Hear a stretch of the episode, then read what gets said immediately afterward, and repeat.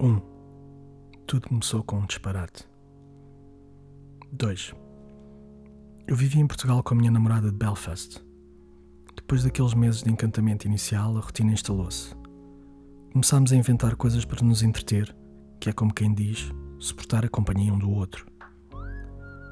Foi nesse período que revimos as séries do Tales of the Unexpected e eu aprendi a fazer um epic cheesecake de morango.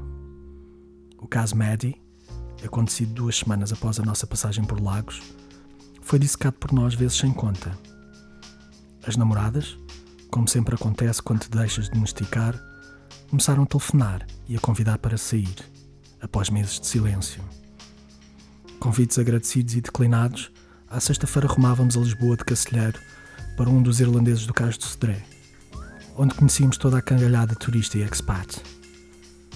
Aquilo para mim era um martírio, Cacilheiro quer dizer. Depois do ferry de Air, pelo mar da Irlanda, achei que ia deixar de ter medo de barcos, apesar de ser bom nadador. Enganei-me.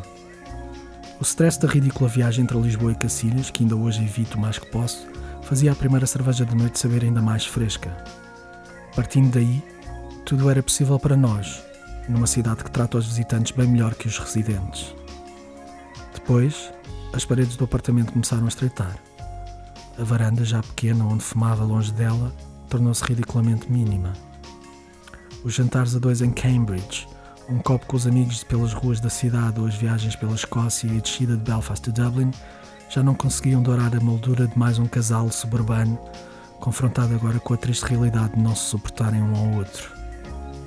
A relação estava condenada e eu tentava escapar pela escrita. Foi por essa altura que imaginei as melhores histórias, pequenas odes às grandes fugas. A única trama que me entusiasmava era aquela que tratava do escape, do crime quase perfeito, do grande cambalache internacional. Havia um padrão, e o padrão era um sinal. Refugiávamos-nos em nós próprios, eu nos filmes da minha cabeça, ela nos filmes que fazia sobre as minhas escapadelas. Por fim, a coisa morreu. 3. Fez as malas. Arrumámos um ano em caixotes e despedimos-nos cordialmente na Portela. As ex-namoradas, com a sua omnisciência de ex-namorada, deixaram de ligar ou atender em tempo útil. A casa ficou vazia. Eu, sozinho. À exceção do DVD dos Tales of the Unexpected, da fotografia da Maddie sempre na TV e do meu medo de andar de barco não vencido no teste dos mares da Irlanda, pouco mais restava dela, de nós.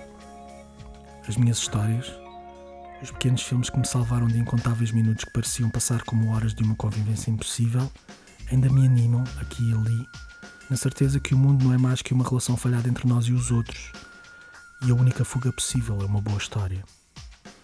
4. Hoje penso, não, tenho a certeza. O caminho para uma vida lúcida faz também destes pequenos disparates.